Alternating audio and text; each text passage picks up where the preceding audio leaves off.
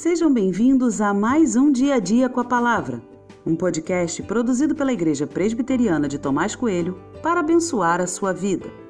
O título de hoje é Buscando Santificação e tem por base o texto de Josué 7, 13, que diz: Levante-se, santifique o povo e diga: Santifiquem-se para amanhã, porque assim diz o Senhor Deus de Israel Há coisas condenadas no meio de vocês, ó Israel. Vocês não poderão resistir aos seus inimigos enquanto não eliminarem do meio de vocês as coisas condenadas. Quais são as práticas que estão relacionadas a uma vida com Deus? Talvez você responda: leitura bíblica e oração. Sua resposta está correta, mas quero destacar algo que me veio à mente ao ler esse versículo a prática da confissão. Existem muitas disciplinas espirituais.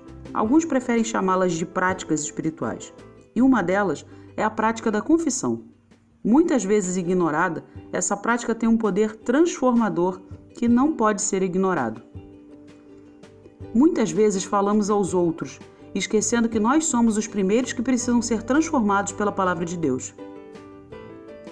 Temos conselhos, respostas, mas não gastamos tempo avaliando nosso próprio coração.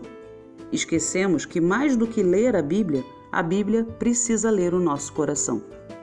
Confissão é mais do que o registro de um pecado específico, mas a oração de um servo que mostra dependência do Deus vivo.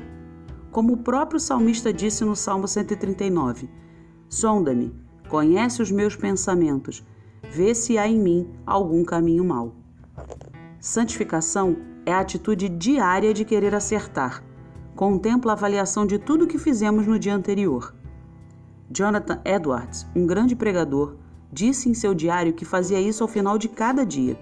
Seu desejo era glorificar a Deus e melhorar a cada dia.